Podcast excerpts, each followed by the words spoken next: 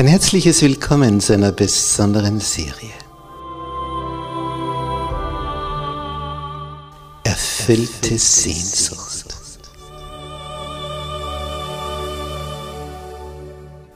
Die Welt der Bibel.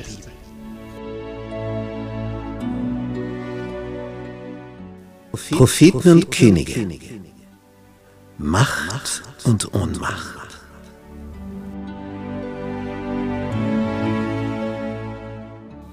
Propheten? Ja, was ist das? Was ist ein Prophet? Wie wird er berufen? In, in welcher Art und Weise? Man hört von Visionen, was ging da vor sich? Wie hat Gott sie gebraucht? Was haben die verkündet? Wurde das wegweisend? Hat das zu Weichenstellungen von Völkern geführt? Was ist dahinter alles verborgen? Geistliches und Politisches, Propheten und Könige. Was hat sich da alles abgespielt? Vom König Salomo bis zum Untergang des Nordreiches Israel und des Südreiches Juda. Da tauchen wir ein in diese Welt und lernen von ihnen.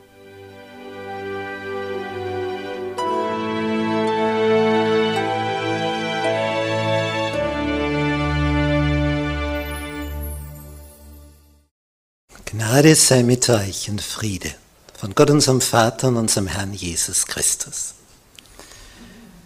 In unserer Serie über Propheten und Könige heute das Thema die Berufung Elisas. Und dazu begrüße ich auch herzlich all unsere Zuseher im Internet. Der Prophet Elia gilt als einer der machtvollsten im Alten Testament.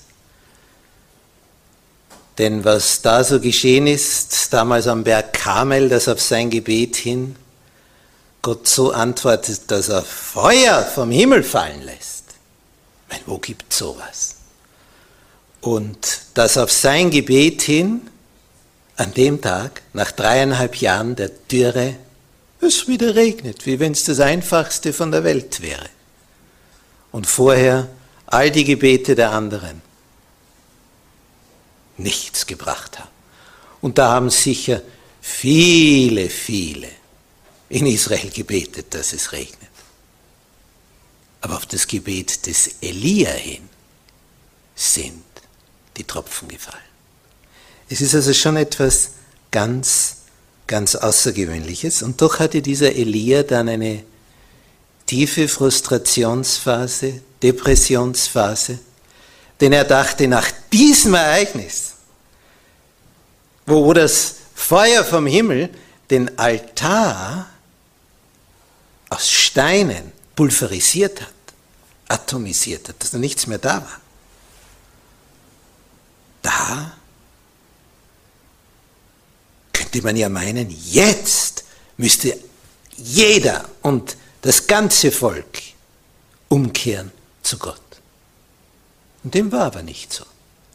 Und das hat ihn frustriert. Was, was soll noch mehr passieren? Und als er da in die Wüste wandert und dann zu Gott sagt, es ist genug, mag nicht mehr, Ausschluss, ich will nur mehr sterben. Hier in der einsamen Wüste, dass, ich, dass mich nie wer findet, mich keiner eingräbt, gar nichts, dass hier meine Gebeine bleichen im Wüstensand. Und er kriegt aber neue Aufträge, nachdem er Gott geschaut hat.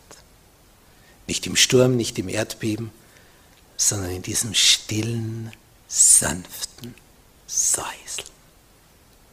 Da begegnet ihm der Herr und gibt ihm zack, zack, zack einen Auftrag nach dem anderen. Und ein Auftrag davon war, Elisa, den Sohn Schaffats, zu seinem Nachfolger zu salben. Das muss also eine außergewöhnliche Gestalt gewesen sein, denn wer kann in diese Fußtapfen des Elia treten? Wenn du da hinten nachkommst, wenn wer, wer, wer ist dafür geeignet? Wenn so ein großer Prophet da ist, Da ist jeder, der hinten nachkommt, eine Winzigkeit im Vergleich zu dem.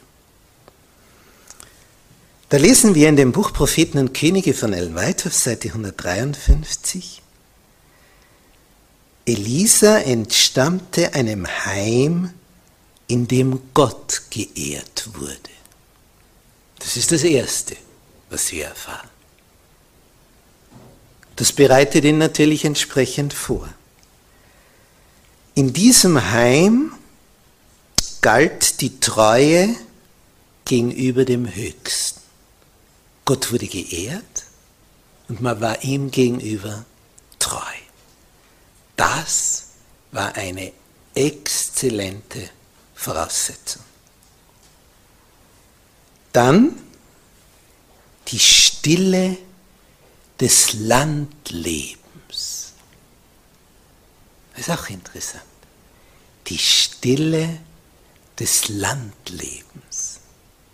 Warum ist das so wichtig? Da lernte er den Schöpfer in der Schöpfung kennen. Das ist so wesentlich für die charakterliche Entwicklung eines Kindes, dass es den Schöpfer in der Schöpfung sieht und ihm begegnet.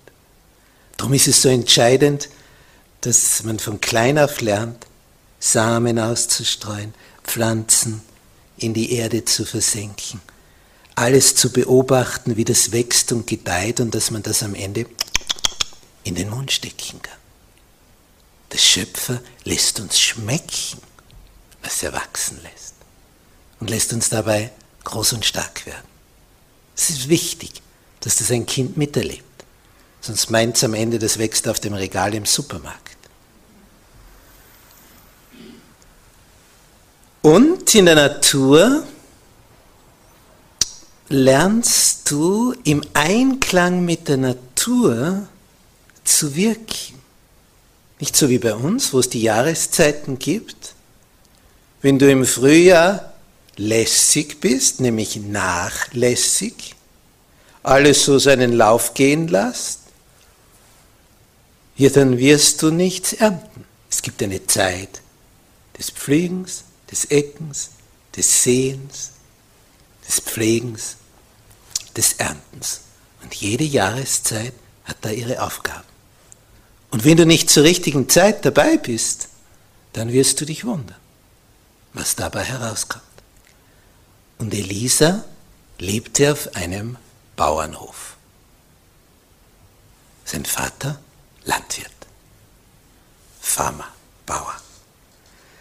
Und diese Arbeit, diese nützliche Arbeit auf einem Bauernhof, ihr viel wertvolleres kannst du als Kind kaum mehr erleben, als dass du mit der Natur mitlebst, beobachtest, was ist am Himmel, was tut sich da. Ich habe mal einen Bericht gesehen über diese Gegend in den Alpen, was da im Sommer sich so abspielt, über einen, der die Tiere des, dort oben in den Bergen im Sommer betreut. Und da hat sich mir ein Satz eingeprägt. Er hat gesagt, es ist einer, der du da in den Bergen bist den ganzen Sommer. Da hast du immer den Blick nach oben. Weil du immer das Wetter beobachtest. Kommen da Wolken? Zieht sich da irgendwas zusammen? Du hast immer den Blick nach oben. Wie schön das ist, der Satz. Blick nach oben. Wir brauchen diesen Blick hin zu dem, der dieses Universum gemacht hat. Und so ist Elisa hier aufgewachsen. Und das Besondere ist, und wir lesen das im ersten Königsbuch, Kapitel 19, bei welcher Tätigkeit er gerade angetroffen wird, als Elia auf ihn trifft. Erstes Königsbuch, Kapitel 19, der Vers 19. Das ist also leicht zu merken, 1919 im ersten Königsbuch. Und Elia ging von dort weg, nämlich von der Halbinsel Sinai, dort wo die zehn Gebote gegeben worden waren während der Wüstenwanderung. Da hat er ja diese intensive, enge Beziehung erlebt. Da ging er von dort weg und fand Elisa, den Sohn Schaffats, als er pflügte. Der ist gerade bei der Tätigkeit, als er auf dem Acker ist und pflügt.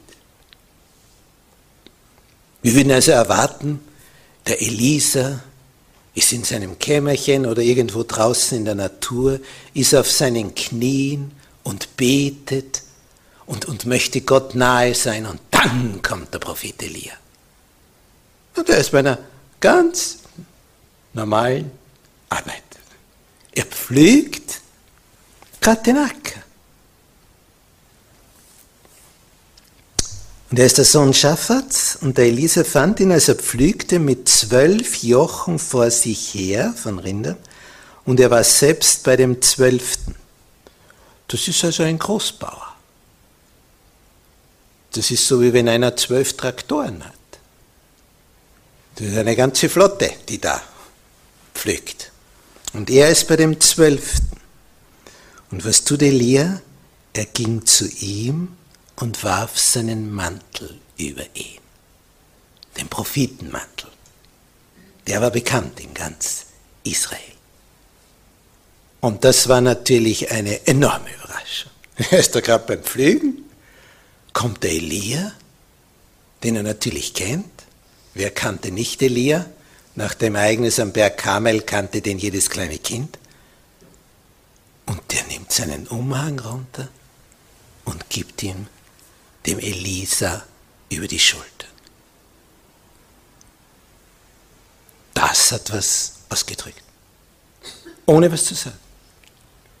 Er sagt ihm etwas durch die Handlung. Das ist schon einmal so, so außergewöhnlich und so spannend. Und dann lässt er ihn stehen und geht abseits. Lässt ihn nachdenken. Was macht er jetzt? Das ist das Erste, was wir aus dieser Begegnung erfahren. Nun, warum wird dieser Elisa berufen? Da gab es tausende junge Männer in Israel. Wieso gerade der, der da gerade auf dem Acker pflügt? Was hat den ausgezeichnet? Was hat Gott in diesem Elisa gesehen, was andere nicht hatten? Da steht, er hatte die Arbeit aufgenommen, die ihm am nächsten lag. Sein Vater Landwirt? Tja, macht er das. Elisa besaß zwei Grundeigenschaften. Er hatte die Fähigkeit, eine führende Stellung einzunehmen, war aber gleichzeitig unwahrscheinlich bescheiden und demütig. Er hatte die Fähigkeit für die Führung, aber hat sich da nicht nach vorn gearbeitet. Er besaß die Demut eines Menschen, der zu dienen bereit ist. Er war ruhigen und sanften Geistes, aber doch tatkräftig und entschieden. Eine besondere Kombination. Was hat ihn erfüllt? Rechtschaffenheit, Pflichttreue und jetzt kommt das Wichtigste. Liebe zu Gott. Das ist das Größte, was wir haben können. Und Gottesfurcht. Und so, weil er diese Eigenschaften pflegte, erlangt er Willensstärke, charakterliche Größe.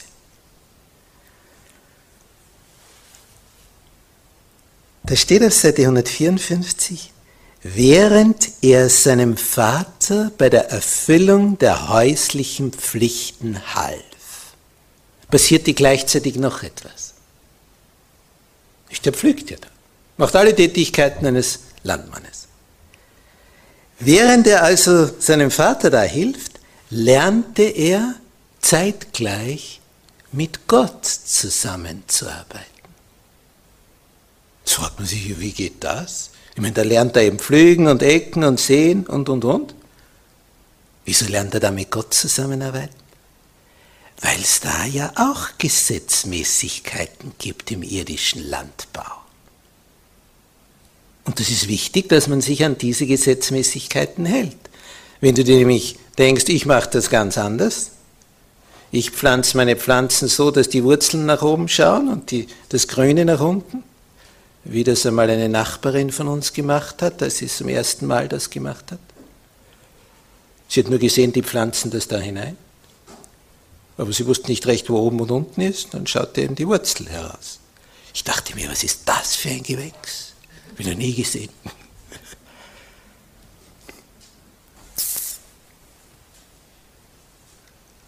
Durch Zuverlässigkeit heißt es hier weiter, durch Zuverlässigkeit in kleinen Dingen bereitete sich Elisa auf bedeutendere Aufgaben vor. Schon interessant. Gott beruft einen, der Bauer ist, zum Propheten. Schon seltsam. Er hat den Charakter betrachtet. Denn Elisa lernte auf diese Art und Weise zu dienen. Und jetzt kommt der besondere Satz. Wer zu dienen lernt, der lernt auch zu unterweisen und zu leiten.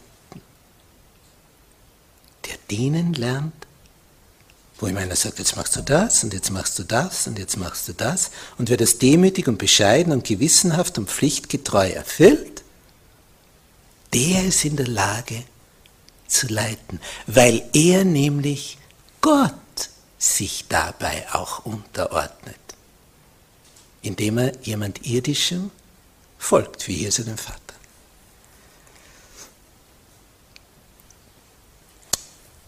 Später hat ein Paulus in seinem letzten Brief, unmittelbar bevor er in Rom getötet wurde vom römischen Kaiser, hat er seinem Mitarbeiter Timotheus geschrieben, er möge sich zeigen als ein bewährter Arbeiter. Und in diesem bewährt steckt das Wort wahr drinnen. Als ein wahrer Arbeiter. Ein wahrer Arbeiter bewährt sich. Und er möge sich so zeigen als ein bewährter Arbeiter, der sich seines Dienstes nicht zu schämen braucht. 2. Timotheus 2, Vers 15. Damit es dann nicht einmal so passiert wie beim König Belsatzer, dem, als diese Schrift an der Wand erschien, in der letzten Nacht, bevor er starb, man hat dich auf der Waage gewogen und zu leicht befunden. Das wäre ja die Katastrophe. Den Text finden wir in Daniel 5, Vers 27.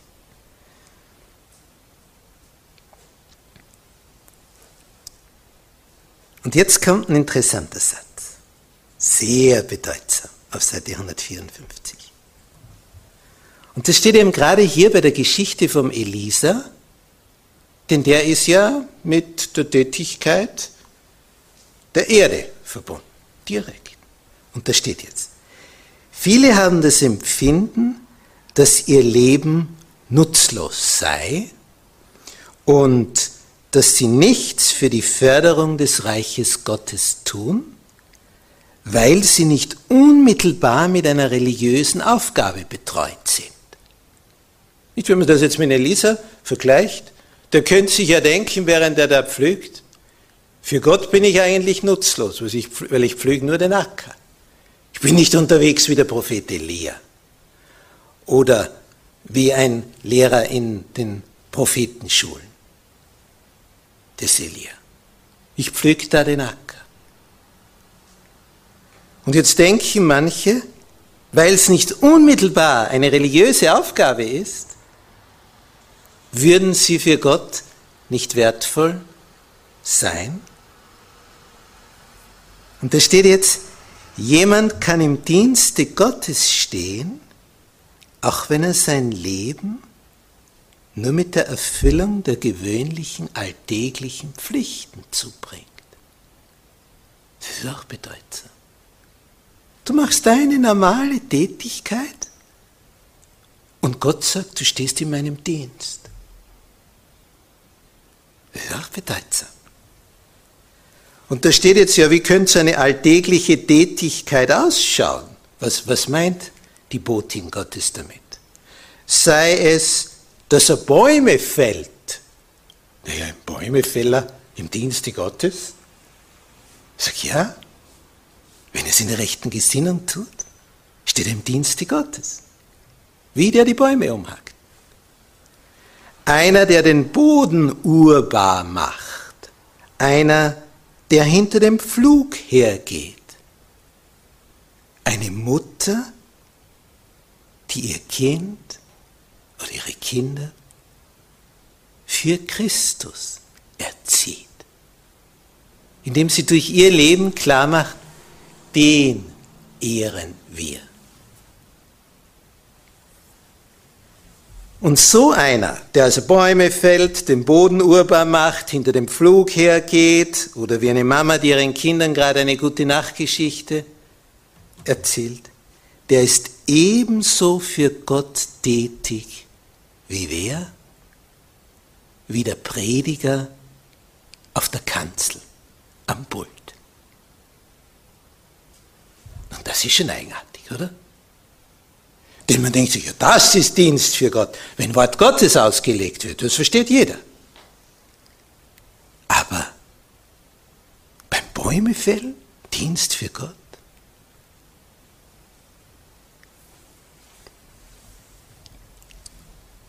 Und nun steht da noch etwas Bedeutsames auf der nächsten Seite 155.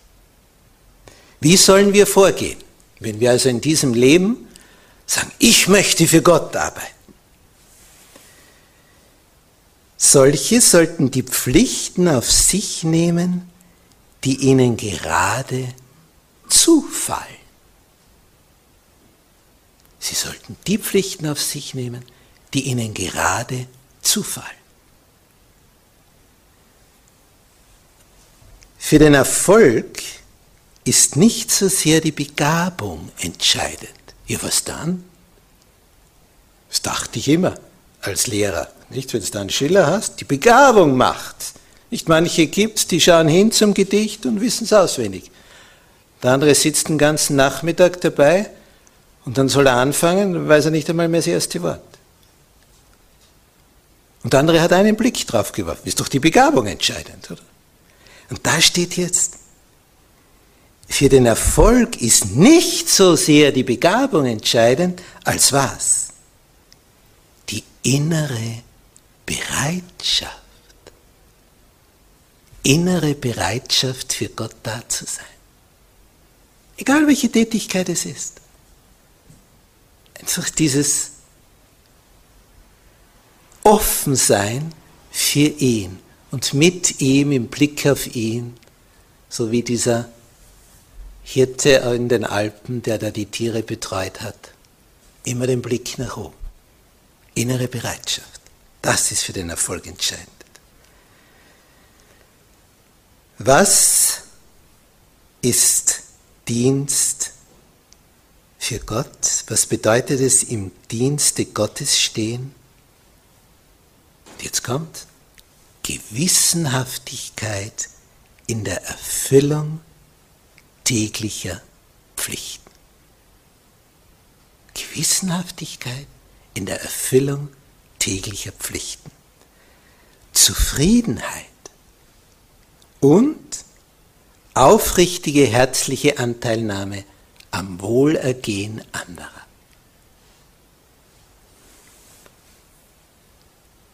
Auch die gewöhnlichsten Aufgaben, wo also vielleicht jemand von außen sagen würde, na was macht der schon für Gott oder die?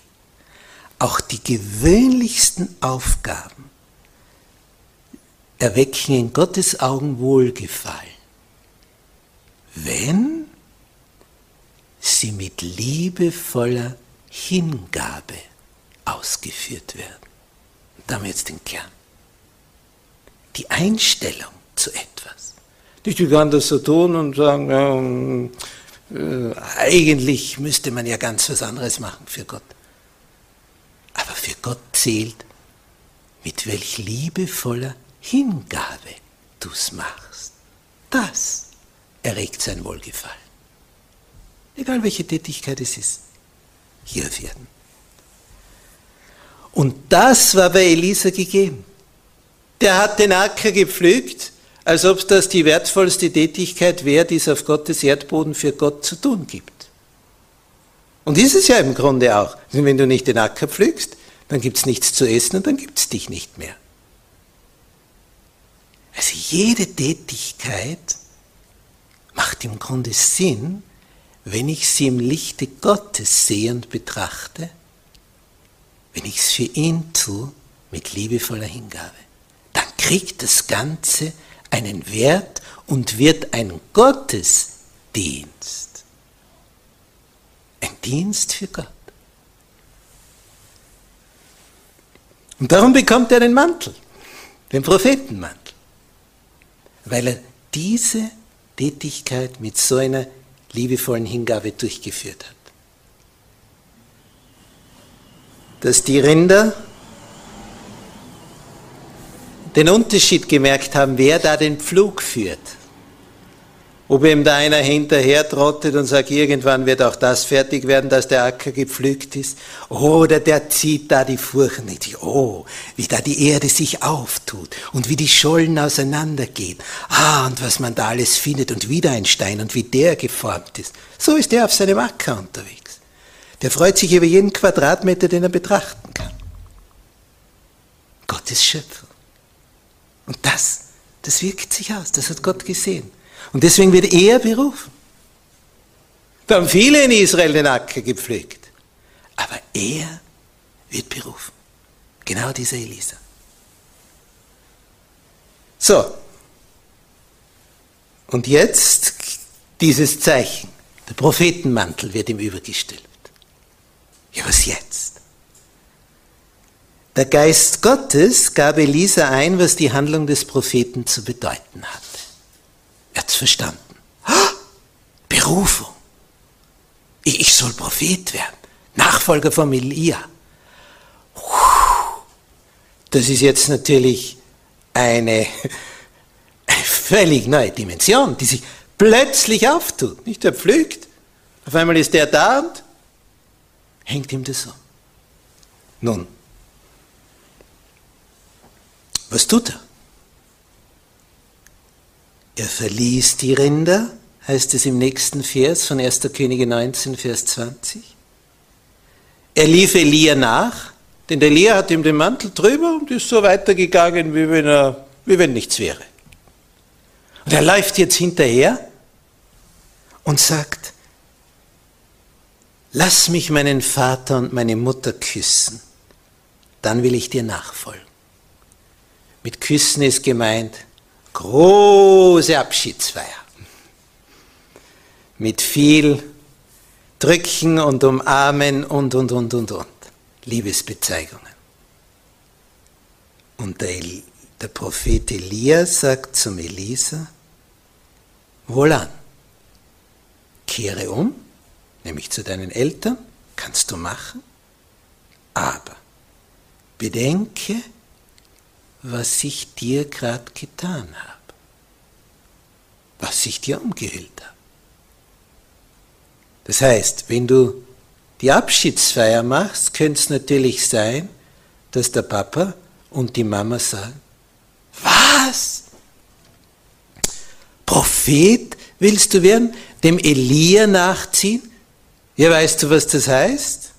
Bist du unstet und flüchtig dein ganzes Leben, da bist du nirgendwo mehr zu Hause, bist du nur mehr unterwegs.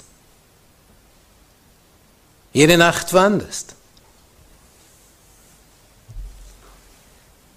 Der Elisa sollte also über den Preis nachdenken, ob er denn willig war zu zahlen und selbst entscheiden, ob er diesen Ruf annehmen oder zurückweisen sollte. Was mir an der Geschichte gefällt, der Elisa ist nicht der, der unter dem Baum sitzt und sich sagt, ich warte, bis ich berufen werde. Sondern er macht seine Tätigkeit, die gerade vor Augen ist, die ihm zufällt. Und die macht er aber hundertprozentig. Da ist er mit voller Hingabe dabei. Wie wenn das das Wichtigste auf der Welt wäre, für Gott zu wirken. In liebevoller Hingabe. Und das hat Gott geschätzt.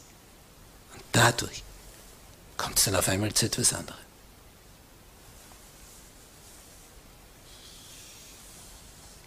Er zögerte nicht, Gott zu gehorchen, denn das war jetzt ein Auftrag Gottes. Er hat immer gelernt zu gehorchen. Und was macht er jetzt? Der nimmt diese zwei Zugtiere, die da, mit denen er gepflügt hat, und das ist ein äußerst wertvolles Paar. Nicht zwölf Joch Rinder hatte der Bauer, also 24 Stück, die da gleichzeitig über den Acker ziehen. Und er nimmt diese zwei Rinder, die als Zugtiere ausgebildet sind, also äußerst wertvolle, und opfert sie. Und dann macht er noch was. Mit den Jochen der Rinder, das ist ja ein kunstvoll geschnitztes Stück Holz, die Anhängevorrichtung, was macht er damit? Das nimmt er als Brennholz. Ja, ist der noch zu retten? Holz gibt es ja da muss ich ja nicht ein Joch nehmen dafür, oder? Das, das hat ja Stunden, Stunden gedauert, bis das so zubereitet, zugeschnitzt worden ist, dass es so ausschaut wie ein Joch und nicht nur wie ein Prügel, Holzprügel. Der nimmt diese Jochen der Rinder, damit kocht er das Fleisch von den Rindern und damit wird die Abschiedsfeier gestaltet. Er macht also einen Schnitt. Er verbrennt das ganze Zeug, was bisher sein Arbeitsbereich war. Vorher mit voller hundertprozentiger Hingabe, aber als er von Gott berufen wird zum Neuen, zack, komplett das andere. So wie er das ganz machte, macht er das jetzt ganz. Er machte sich auf, folgte Elia nach und diente ihm. Also noch nicht Chefaufgabe. Er diente ihm. Er ist ganz im Schatten des großen Propheten Elia. Er ist nur der kleine Diener vom großen Propheten. Jetzt war der Sohn eines großen Bauern, nicht zwölf Joch Rinder. Das war kein Kleinbauer. Das war bei Abel Mehola im Jordantal, wo es also total flach ist, wo viel Feuchtigkeit ist durch den Jordan. Also das war die beste Grundfläche, die du in Israel haben konntest im Jordantal. Total flach und neben Fluss. Also das war ein äußerst wertvoller Bauernhof, wo der sich da befand. Und jetzt, da war der Sohn, der Erbe. Und jetzt ist er Diener von einem Propheten. Zu der Nix. Und das, was er hatte, hat er verheizt. Ohne zu zögern verließ er ein Heim, in dem er geliebt wurde. Der Satz gibt mir auch zu denken. Ein Heim, in dem er geliebt wurde. Weil er diese Liebe erfahren hat von seinen Eltern, war er auch in der Lage, Gott zu lieben das hat ihm sehr, sehr viel geholfen. Die Liebe seiner Eltern, seines Vaters, seiner Mutter, um Gottes Liebe zu verstehen. Das war etwas Besonderes.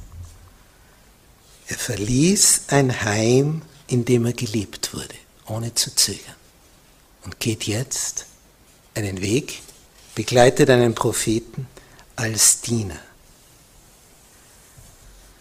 Wir haben ein Gegenstück im Neuen Testament, da kommt auch ein vermögender Mann zu Jesus. Dieser Elisa, der wäre also ein reicher Bauernsohn. Und zu Jesus kommt auch einmal ein reicher junger Mann. Fragt, was muss ich tun, dass ich das ewige Leben ererbe? Er hat nämlich gesehen, wie Jesus die Kinder gesegnet hat und, und er wollte auch so in der Nähe Jesus sein. Das, das bekam Sehnsucht wie er gesehen hat, wie glücklich die Kinder da an Jesu Brust sind, da, da will er auch hin. Er sehnt sich nach dieser Liebe und fragt, was muss ich tun? Und Jesus sah ihn an, heißt es in den Evangelien, und liebte ihn. Sagt ihm, ja, halte die Gebote, zählt er aber auf. Sagt, ja, ja, kenne ich alles, mache ich alles. Eins fehlt dir. Geh hin, verkaufe alles, was du hast und folg mir nach. Das ist nämlich dieser Elisa hier gemacht. Er opfert die Rinder, verbrennt die Jochen der Rinder, das Joch der Rinder, um damit das Fleisch zu kochen. Vom Elisa erfahren wir, dass der strahlend hinten nachgeht. Was erfahren wir von dem reichen jungen Mann? Er ging traurig davon, weil er sich nicht für das entschließen konnte. Er war nicht gewillt, dieser reiche Jüngling das Opfer zu bringen, denn die Liebe zu seinem Besitz war größer als die Liebe zu Gott.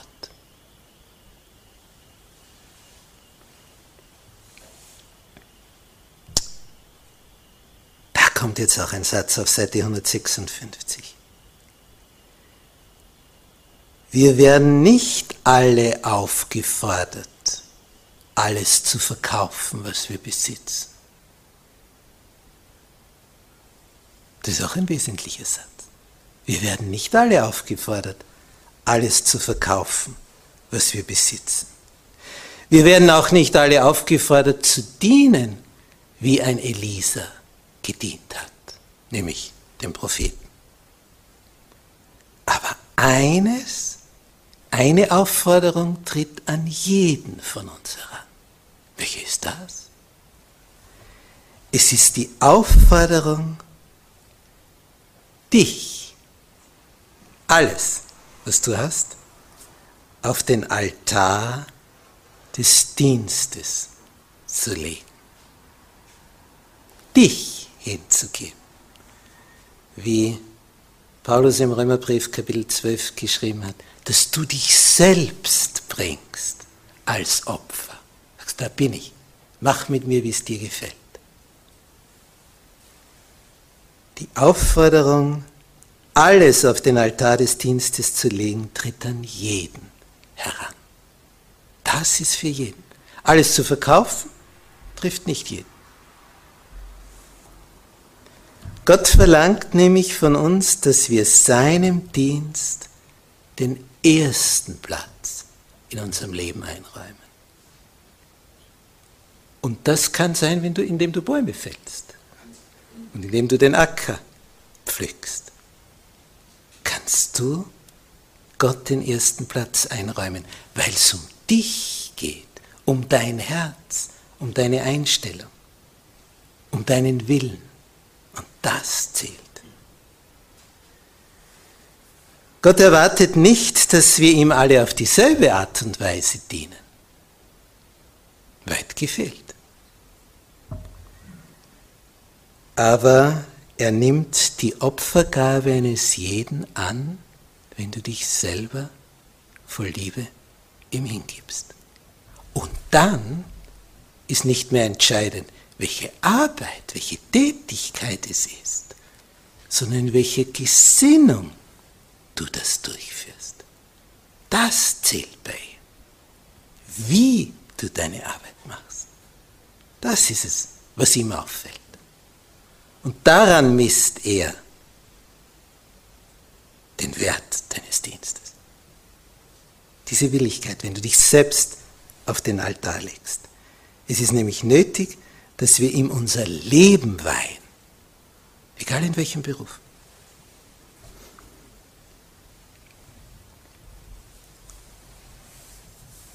Der Elisa, der wurde nicht gleich mit einer großen Aufgabe betreut. Es heißt hier im Alten Testament, dass er der war, der für, Elisa, äh, für Elia, den großen Vorgänger, das Wasser herbrachte, damit er sich die Hände waschen kann. Wasserträger. Sehr bescheidener Dienst, scheinbar. Aber das hat ihn vorbereitet für das Große. Mit jedem Schritt lernte Elisa Lektionen der Demut und des Dienens. Und gleichzeitig widmete er sich täglicher, mit täglich wachsender Hingabe seinem Auftrag. Immer mehr sich selbst auf diesen Altar zu legen. Da bin ich, ich will mich dir ganz weihen. Bei der Tätigkeit, schon bei der ursprünglichen und jetzt weiterhin. Und jetzt steht, als er dann mit Elia unterwegs war, hat er unwillkürlich Vergleiche angestellt. Nicht vorher war er der, der angesehene Sohn eines großen Bauern. Nicht wenn er irgendwo war, oh, wenn die Mädchen geschaut haben, oh, das ist der Elisa. Das ist der, der einmal diesen Riesenhof erbt. Nicht, wo da zwölf Joch Rinder pflügen. Ja, das ist einer. Und jetzt vergleicht er das so mit dem, was er jetzt tut. Er gießt Elia Wasser auf die Hände. Ganz ein bescheidener Diener. Und da steht, er wurde versucht, an das Zuhause zu denken, als er so unterwegs ist. Was er da für ein Heim hatte, was er da für ein Bett hatte, wie gut es ihm da ging, wie er da geliebt war. Er war versucht, an das Zuhause zu denken, das er verlassen hatte. Doch er gab dieser Versuchung nicht nach. Er war versucht, aber er gab der Sache nicht nach. Nachdem er die Hand einmal ans Werk gelegt hatte, war er entschlossen, nicht umzukehren.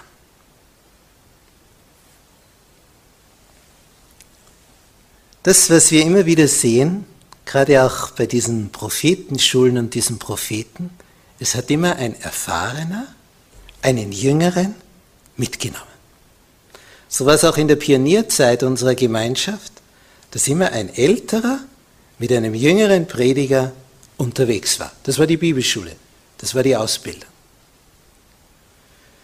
In der, Zwisch in der Kriegszeit war der erfolgreichste Evangelist der Schweiz einer,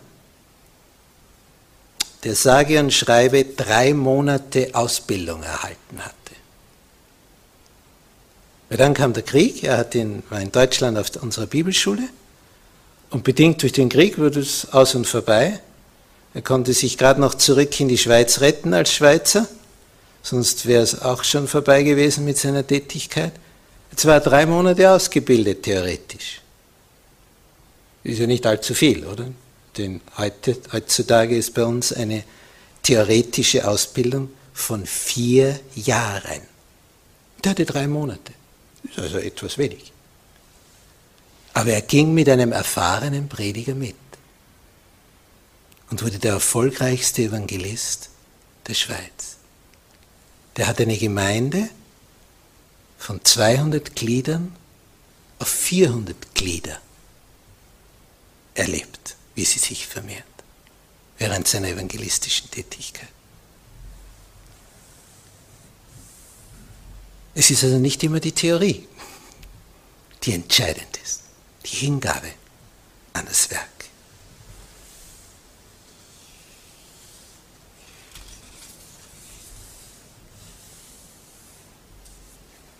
Dieser Elisa lernt jetzt durch Elia die wertvollste Institution kennen, die es damals gab. Der Elia war ja der Direktor der Prophetenschulen. Und jetzt nimmt er den Elisa mit. Und jetzt erlebt der Elisa, was in den Prophetenschulen so passiert. Er sieht die jungen Leute, die sich da über das Wort Gottes ihre Gedanken machen. Er merkt, wie Elia ihnen da das nahe bringt, ihnen die Liebe Gottes zeigt, wie die jungen Leute ausgebildet werden. Und er führt ihn da ein, denn Elisa soll diese Aufgabe übernehmen. Er soll diese Studenten in den Prophetenschulen dann weiter unterrichten, wenn Elia nicht mehr da ist. Seine Hauptaufgabe. Ausbildung junger Leute, junger Mitarbeiter. Und der Elia hat drei solche Schulen geführt, in Gilgal, Das war der erste Ort, den die Israeliten als Lagerplatz hatten, nachdem sie ins Land einmarschiert sind. Also das hat schon ein Gewicht, so ein Ort nicht. Das war der allererste Ort, den sie in Besitz genommen haben, als sie nach 40-jähriger Wüstenwanderung angekommen waren. Die erste Ortschaft, Gilgal. Dann Bethel. Was ist dort geschehen?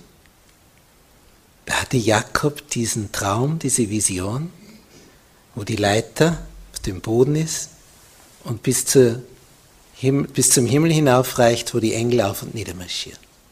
Dort hat er eine Schule gegründet und in dem Ort die Ortschaft, die stärkste Festung von ganz Palästina, von Kanaan, die, die praktisch uneinnehmbar war, wo Gott die Mauern einfach umgeworfen hat. Jericho. Gilgal, Bethel und Jericho. Das waren die drei Schulen. Ja, und da sind sie unterwegs. Und das Besondere ist, als sie da unterwegs sind, wir lesen das im zweiten Königsbuch, Kapitel 2, die Verse 6 bis 9. 2. Könige 2, 6 bis 9. Da passiert etwas, da staunt man, was da steht. Die zwei gehen nämlich miteinander, Elia und Elisa, und gehen von einer Schule zur anderen. Überall gibt es eine Abschiedspredigt. Denn Elia hat eine Mitteilung bekommen, dass er nicht mehr lange da sein wird. Der geht von einer Schule zur anderen. Sagt überall lebe wohl. Und jetzt überschreiten sie oder wollen sie gerade den Jordan überschreiten, steht da. Es gingen die beiden miteinander und 50 von den Prophetenjüngern gingen hin und standen von ferne. Die durften also nicht mit. Der Elia hat gesagt, ihr wartet da. Und jetzt stehen die oben auf dem Hügel und schauen hinunter zum Fluss, wie die zwei da unten Richtung Fluss gehen. Und die schauen von oben zu, die 50 Studenten. Die wären gern mit auf die andere Seite des Jordan. Ostjordanland, heutiges Jordanien. Und was sehen jetzt die 50? Die trauen ihren Augen nicht. Da nahm Elias seinen Mantel, wickelte ihn zusammen und macht Batsch auf dem Wasser. Ja, und dann? Da teilte es sich nach beiden Seiten. Wie damals beim Roten Meer? als das Volk kam und wie damals, als der Jordan aufgestaut wurde, als die Israeliten einmarschierten. Das Wasser teilte sich nach beiden Seiten, sodass die beiden auf trockenem Boden hinübergingen. Und das haben die 50 gesehen. Ihr könnt euch vorstellen, wie die geschaut haben. Der schlägt mit seinem Mantel aufs Wasser und dann geht das auseinander. Und die marschieren trockenen Fußes hinüber. Ja, das hat keiner mehr vergessen. Und das hat nicht einer gesehen, das haben 50 gesehen. Und auf der anderen Seite drüben sagt der Elia, darfst dir ein Abschiedsgeschenk wünschen, darfst dir was erbitten. Und der Elisa da sieht man schon, wie weise der schon ist, sagt, ich hätte gern einen doppelten Anteil deines Geistes. Ein interessanter Wunsch.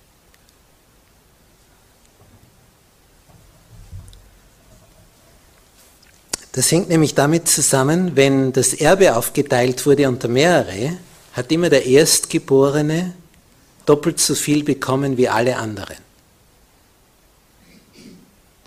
weil er dafür zu sorgen hatte, dass er die anderen alle ernährt. Und Elisa sieht sich jetzt als dieser erstgeborene Sohn des Propheten, sagt, ich hätte gern bei dem Erbe den doppelten Anteil von deinem Geist. Also, dass ich der Erstgeborene bin. Ich will am meisten von deinem Geist haben, damit ich die anderen versorgen kann, deine Prophetenschüler in den Prophetenschulen. Und der Elias sagt ihm, Ich weiß nicht, ob das möglich ist, das wird davon abhängen. Wenn Gott dich schauen lässt, wie ich Adieu sag, dann wird es geschehen. Wenn nicht, dann nicht. Und dann, dann kommt's. Ein Sturmwind fährt daher und juh, wird der Elia mitgenommen. Der wird gen Himmel transportiert. Die zwei größten Gestalten, die wir im Alten Testament haben, sind Elia und Mose.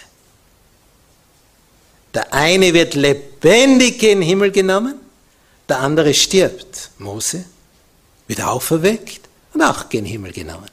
Und die zwei stehen jetzt als die Prototypen da. Für die zwei Arten der Gläubigen, die die Wiederkunft erleben werden. Die einen, die wie Mose schon schlummern und dann auferweckt werden. Mose wurde gleich auferweckt. Und Elia, der wie die letzte Generation, die lebendig verwandelt wird, gen Himmel geholt wird. Und die ganze Angelegenheit wird gleichzeitig passieren. Keiner wird da schneller sein, es wird zeitgleich sein, zugleich.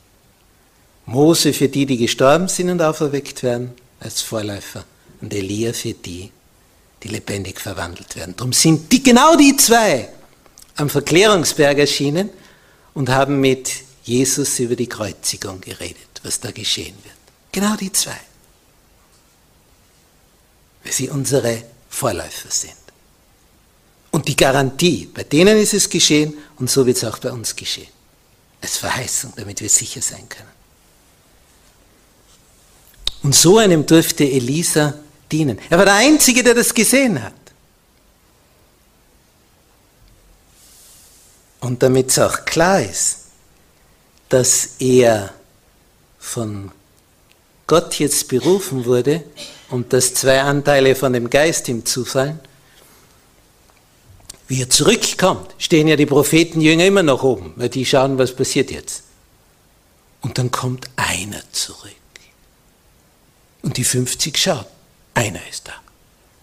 Und dann sehen sie, der hat jetzt den Mantel von Elia. Was macht er? Rolli, rolli, rolli, rolli, macht Batsch. Und was passiert mit dem Jordan? Teilt sich wieder.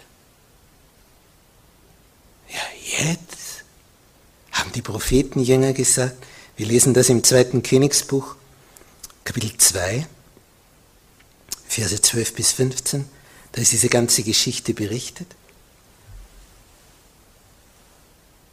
Als das die Prophetenjünger sahen, dass das Wasser sich auch bei Melisa teilt, diese Prophetenjünger, die gegenüber bei Jericho waren, sprachen sie, der Geist Elias ruht auf Elisa. Und sie gingen ihm entgegen und fielen vor ihm nieder zur Erde. Jetzt war es für sie klar. Das ist derselbe Geist. Das hat beim Elia funktioniert, der Jordan teilt sich, und jetzt hat es beim Elisa funktioniert.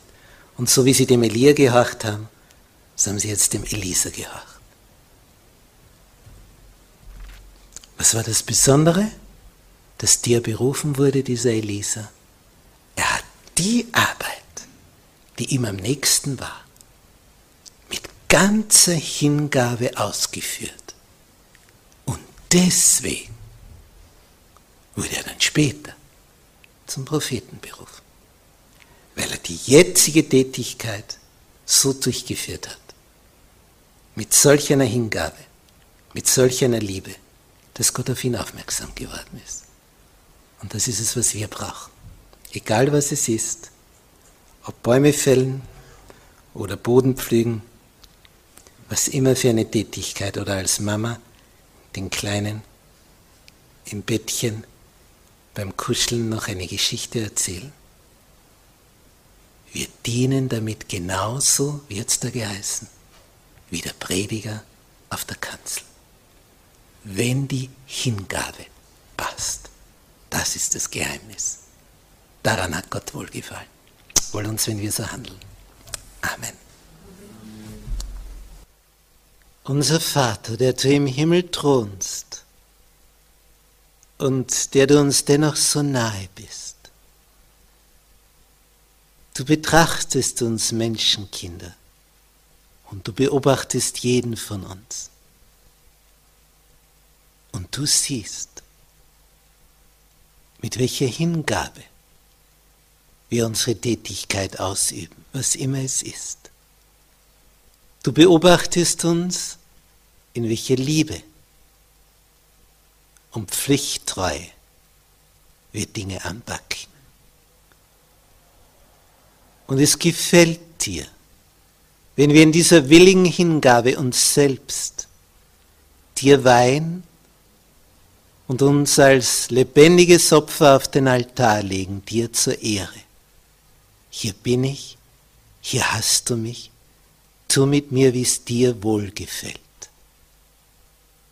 Diese totale Offenheit, für dich da zu sein, an welchem Platz auch immer. Das ist unser rechter Gottesdienst, dich zu ehren und dich so darzustellen durch unser Wesen, wie du wirklich bist. Und möge das immer mehr geschehen. Erfüllet uns immer mehr mit deinem Geist, wenn wir in der Stille vor dir sind. Dass wir solche werden, die dir, dir zur Ehre leben, dass wenn Menschen uns sehen, dich sehen. Das ist unser Gebet.